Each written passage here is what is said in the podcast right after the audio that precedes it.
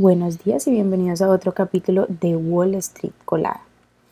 El miércoles las acciones de Wall Street subieron en la última sesión completa de una semana de negociación corta ya que los inversores se mantienen optimistas ante la posibilidad de que la Reserva Federal haya puesto fin a su larga subida de las tasas de interés.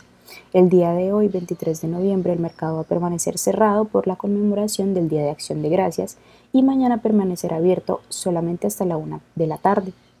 Los minoristas estadounidenses se preparan para el evento clave de las compras del Black Friday, pero se preparan también para una posible ralentización del gran gasto de los consumidores afectados por la inflación en las últimas semanas del año. Además de esto, se espera que este fin de semana se batan récords de apuestas deportivas durante un activo periodo de cuatro días de acción futbolística que incluye el primer Black Friday de la NFL. Antes del bombardeo de partidos de fútbol americano, el muy anunciado lanzamiento de ESPN Bet Penn Entertainment, que cotiza con el ticker PENN, ha avivado aún más el interés por las aplicaciones de apuestas deportivas. Esas son las noticias que tenemos para hoy. Recuerden que pueden encontrarnos en todas nuestras redes sociales como arroba Spanglish Trades y además de eso visitar nuestra página web para que no se pierdan ninguna noticia ni actualización del mundo de la bolsa de valores.